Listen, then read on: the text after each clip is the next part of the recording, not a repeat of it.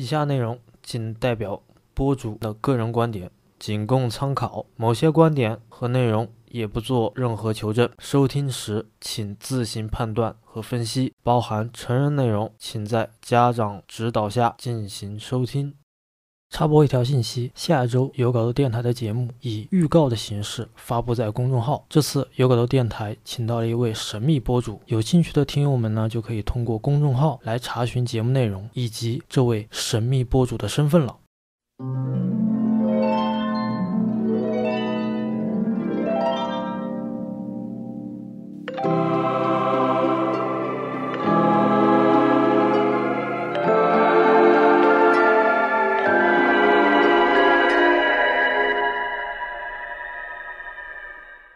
现在我们接着聊下一部电影《仲夏夜惊魂》。这部电影的分级为 R 级，电影发行公司是 A 二十四。这家电影公司成立于二零一二年，坐落在美国纽约，是一家独立电影发行公司。凭着独特的选片口味和出色的营销手段，打造出不少爆款作品，像是《月光男孩》啊、《伯德小姐》啊，以及我们今天要聊的这部电影《仲夏夜惊魂》。都是由 A 二十四来发行的，而且这部电影的导演阿里艾斯特的上一部作品《遗传厄运》也是由 A 二十四来承制和发行的，所以不难看出这家电影发行公司受小众群体所喜爱。而且 A 二十四这家电影公司在 Speaker 的播客平台上面也有着自己的节目啊，主要的内容呢是收集问卷调查和电影宣传内容，所以呢这家电影公司看起来特别的特立独行啊，也是业界少有的这种有自己的一种风格，有自己的。想法的这么一个电影发行公司，所以导演阿里艾斯特上一部恐怖电影《遗传厄运》也有着这个恶魔崇拜的意味在里面，所以感觉口味一般的大众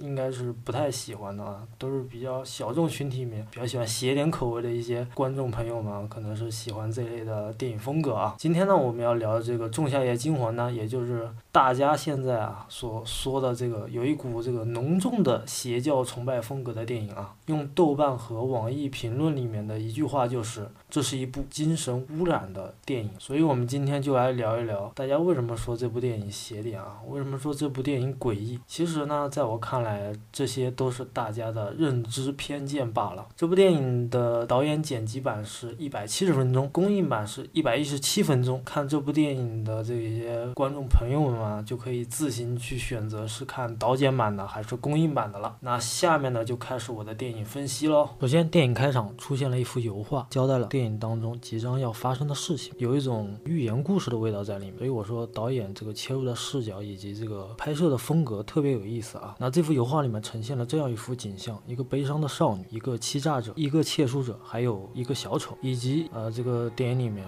吹笛子的引领者，也就是带他们进入到到这个哈嘎村落里面的这么一个人。所以故事的结构呢是非常有意思的啊。电影开始没有多久，女主一家人呢就相续。死亡了啊！奠定了整个电影的这个基调，就是悲伤。女主瞬间沦为孤儿之后，在男友的这个邀请下啊，其实也不能算是邀请，只能算是没有办法的这个情况下，把女主这一行人出发去瑞典神秘的村落哈嘎镇旅行的这么一个事情。然后就在这个哈嘎镇里面，就发生了很多这种大家所谓的邪点啊、诡异的事情。而且这个电影里面出现了很多的这种大量的符号学以及这个比较懂这个人类学这方面的一些研究者和。学学者来讲的话，还是能从他们的这个职业角度去看待这部电影的。但是我看这个电影的这种方式呢，就跟他们不太一样。就是首先，我觉得这个电影特别像我们现在这种年轻人，或者说是一些比较爱玩的这些年轻朋友们啊，去到某个城市啊或者国家呀，就开始过上了这种旅居的生活啊。这电影里面也有特别这有这种风格，我不知道导演是不是有意刻画现在的这种年轻人的生活方式。而且这个电影里面也出现了很多包含于这种北欧神话的一些小故事，我觉得这些都是为了奠定这部电影。要表达的内容吧。电影《仲夏夜惊魂》整个电影的这种画面感非常的美啊。让你感觉不出来它是一部恐怖片，我反而觉得它每一个那个画面都可以拿来做这种什么电脑壁纸啊之类的啊，它所有的事情都发生在白天的那种白昼的环境下面，而且画面感特别强啊，像风景一样的那种北欧的那种人文情怀啊，包括这种瑞典的这些风格，而且瑞典这个国家大家都知道是比较相对来说是富裕这么一个国家啊，我看了一些评论上面说什么这部电影什么精神污染啊，我觉得我完全没有看到所谓的精神污。污染这个层面在里面啊啊，甚至还有人说觉得这个哈嘎镇里面的那个村民是特别愚昧封建，甚至说这个电影里面这个有一股洗脑的风格，我完全没有看出来到底哪里有洗脑，或者说哪里有愚昧。啊，如果说大家去看这个《仲夏夜惊魂》的时候，把这个整个这个哈嘎镇当做一个完整的生命体，我觉得这件事就好解释清楚了。这个电影里面，你看开始。就一幅油画，已经把这个故事的整个要发生的事情做到了一些符号性质的东西给你引入进去，让你很快的了解哦。然后这个神秘村落里面会有很多这种风俗习俗，甚至是一些他们所不认同的这种价值观念。但是我觉得这所有的就是我们看待这部电影的人对他的偏见也好，对他的指出这部电影是愚昧或者封建的也好，我觉得恰恰是你不认同他们的价值观念以及他们的社会体制。我觉得这个电影相对来说，比如说大家很多不认。同的就是电影里面开始就有两个老人跳崖身亡了嘛，那电影里面也说了嘛，他们为什么会有这种仪式来进行这种跳崖，或者说选择这个在七十岁以后的这这种出生到死亡的这么一个过程？因为他们也说了，是人是分季节由生长到死亡的一个过程，他们完全是尊重了这种自然法则的这么一套理论在运作他们这个社区团体的这么一个体制，而且这些人相对来说就是大家从电影里面一看就特别有爱，就每个人都是和颜善目啊，特别友善，对不对？所以说，我反而觉得那个社会体制特别的、特别的美好，特别的乌托邦。然后就是这个里面还提到了这些什么呃，关于一些恶心的什么画面啊，啊为什么要那样子？包括还有这种少女了，情窦初开了啊，已经到了可以这个寻找这个配偶啊，这里面的一些问题，大家又有不认同了。就是他们这个哈嘎镇里面是一个群体环境嘛，他们这波人就是这么一个价值观，每个人都是统一的，绝对统一的，想法也是统一的。小镇里面有一。个小女孩啊，她到了一个成年的年纪啊，用他们的那个那个社会体制的理论来讲的话，到了可以去寻求这个伴侣，就像很多动物一样，到了这个春季了就可以寻找这个合适的伴侣了。然后他就找到了我们这个男主啊，我们这个男主就是我刚刚提到在这幅油画里面出现的一个欺诈者，因为这个男主他是有女朋友的啊，大家很多人说这是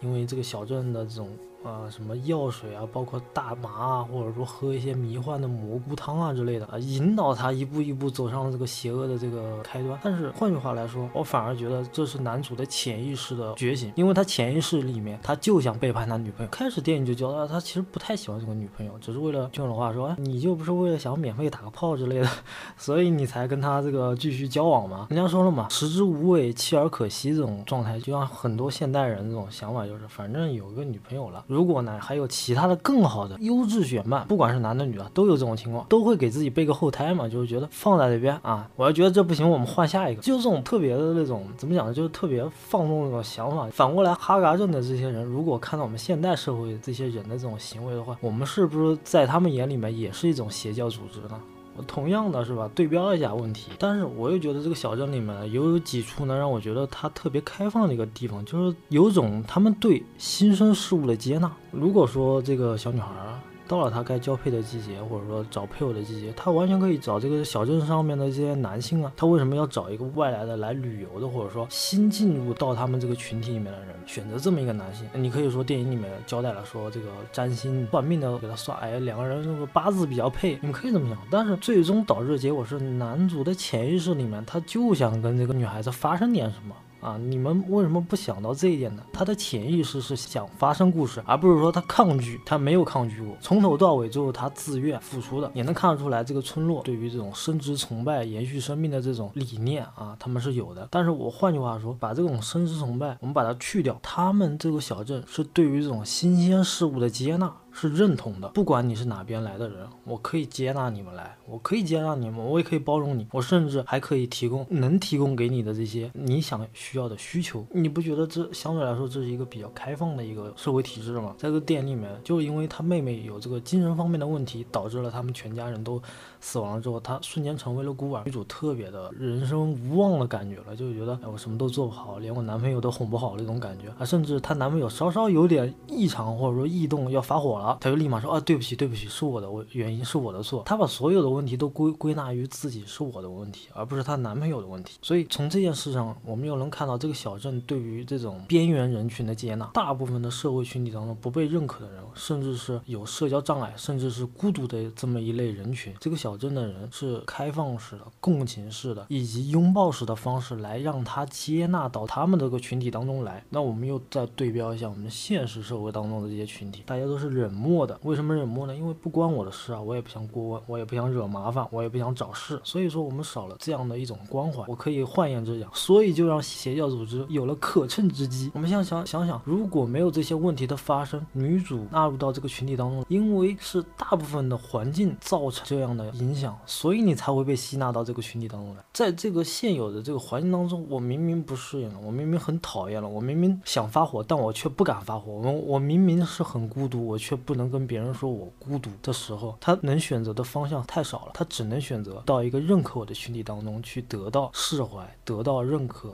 甚至得到一个温暖的拥抱。大家说看这个东西特别邪，特别怪，我我反而觉得这个是一个绝对公平的一个社区团体，他把所有的事都开明了跟大家讲，甚至是这个窃书者，就这个黑人，他是一个人类学的学者，他们是有课题的嘛，研究这么一个个人类学的这么一个课题，他们就来这个村落里面去了解这些他们的这些生活习惯以及行为嘛。最后为什么导致他死亡的原因，就是因为人家其实也很开放的告诉你，哎，我们可以给你借阅这些书籍去看一看，给你了解，但你不能去拿走，或者说甚至是去拍照，他就违反了人家社会体制的运作下的这些东西。就像很多人就对标我们现实社社会当中，我们什么事情不能犯？不能抢银行。这件事情是底线，是绝对不能犯的。那这个窃书者在他们这个哈嘎镇里面犯的也是现在我们人同样犯的错误，就是你明明不该干的事情，你去干了你不该干的事情，那你就会得到惩罚。所以这个窃书者的最后的结局就是死亡，是一样的。所以说大家说恐怖，恐怖在什么地方？我没有看到恐怖，我反而看到了公平公正。所以说整个电影看下来，我觉得就是给我的感觉是我认同他们的这个体制里，但是电影毕竟是电影，它是虚构的，它是一个虚构的这种。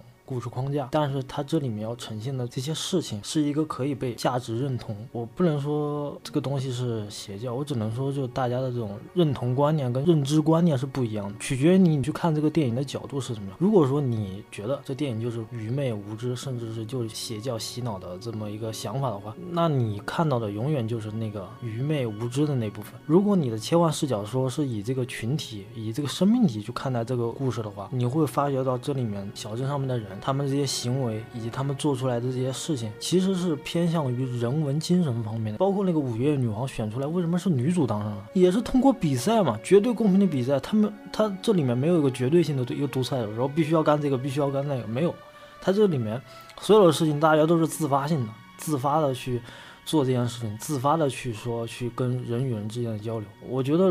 如果要说恐怖的点，也就是对现实世界的一种反讽的一种过程。所谓的就是这种社会不公、不公性啊，就是你明明觉得自己在公司做的挺好的，但是别人就想搞你走，就想不认同你，就想干你啊，你就没有办法。还有人际关系的紧张啊，然后说白一点，现在的人际关系就是，哎，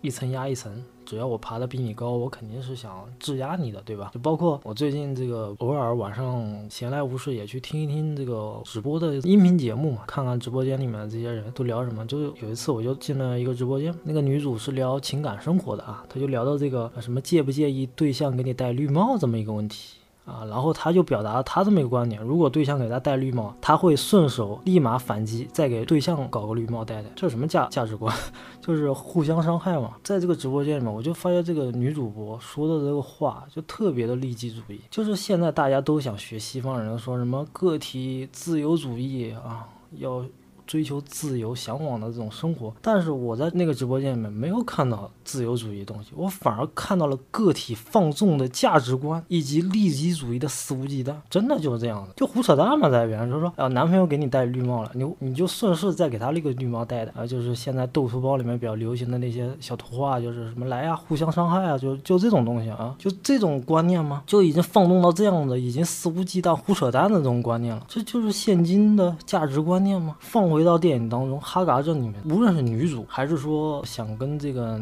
男主进行交配的这个哈嘎镇的这个小姑娘，我觉得他们是忠诚的。唯一那个背叛者是最后是被焚烧的，被烤死掉的。从头到尾，那个就是哈嘎镇的那个小姑娘，就是认定了这个他们占星之后说比较配他嘛，他没有找任何男的说我要跟这个男的去交配，或者说我要跟那个男的，没有。他这个小镇很严格的啊，就是凿对的人，你可以说是蛊惑他，跟他啊发生了什么事情，但是你说他有不忠吗？只是说男主对他女主进行了不忠。但是那个小姑娘对那个男主从头到尾是始终如一的，就是我看上你这人了，你这人就归我了啊，我没有背叛。而且最后这个男主干完这件事情之后啊，然后女主成为了这个五月花女王是吧？五月女王啊，然后就是镇上面就是好像是九十年嘛，要搞一个什么庆典，说要献祭九人嘛，就是有几个是他们这个镇上面出的四个人，然后有几个是他们这个外部来的这么四个人，然后最后有一个是这个五月女王指定一个人。然后来献祭，然后他女朋友就顺势就指了他男朋友，就是这个电影传达观念就是背叛者是不得好死的，这没有说互相伤害这个事情啊，谁互相伤害谁啊？这如果说一个人都做不到自律自控，还谈什么自由？其他的说法都是胡扯淡，这只能说你那个不叫自由，你那个叫放纵价值观加利己主义的肆无忌惮，简直就是必耻行为。我跟你讲，所以说直播间人有就是说话就是真的是闭着眼睛就瞎说话。如果说这直播间里面有十几二十岁的未成年的小朋友，你完全就传达了这种错误的价值观念嘛？我今天来谈《宋夏夜惊魂》，不光是谈它这是一部恐怖电影，而是说导演把这个社会价值问题呈现给大家看。现实社会当中呈现的问题就是社会的不公信、人际关系的紧张、伴侣的不忠诚，以及不被纳入现今社会体系的那些边缘人群。放回到电影当中，就用那个马克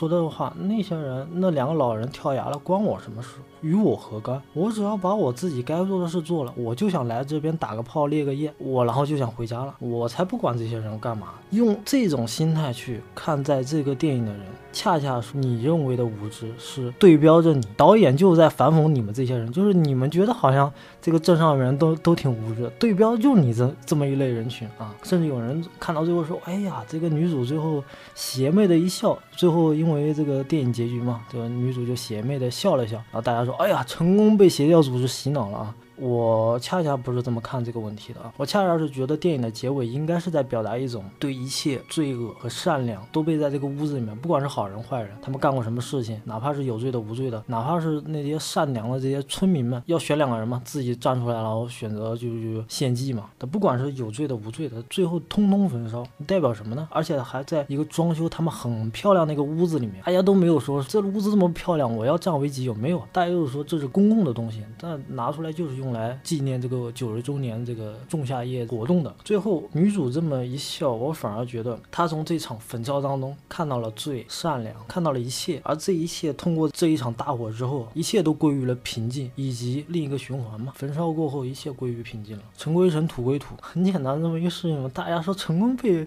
邪教组织洗脑了，然后大家也看到，在那个屋子里面被焚烧的这些献祭的一些人，有些人就在这个屋子里面叫，那外面这些村民也就开始共情的去嘶吼。就是他能有这种共情感，就是说你痛了，你伤了，你难过了，我们都能体会，我们都能深有感触。大家如果说这是部邪教片，我恰恰觉得真的没有那么大家说那么邪乎啊。导演反而用这个邪教的外壳来包裹一个比较乌托邦式的一种人文社会体制环境，他就把一个类似于做了一个像人类学试验，就是这个体制里面肯定也会有呃。这种出现这种问题啊，出现这种生老病死的问题啊，我们该怎么解决？以及这种资源的分配，老人到了这个七十岁为什么选择跳崖？就是还是那句话，把多余的资源留给后来的新生儿啊。那你说这是不是公平呢？这就是一种公平啊。我们不，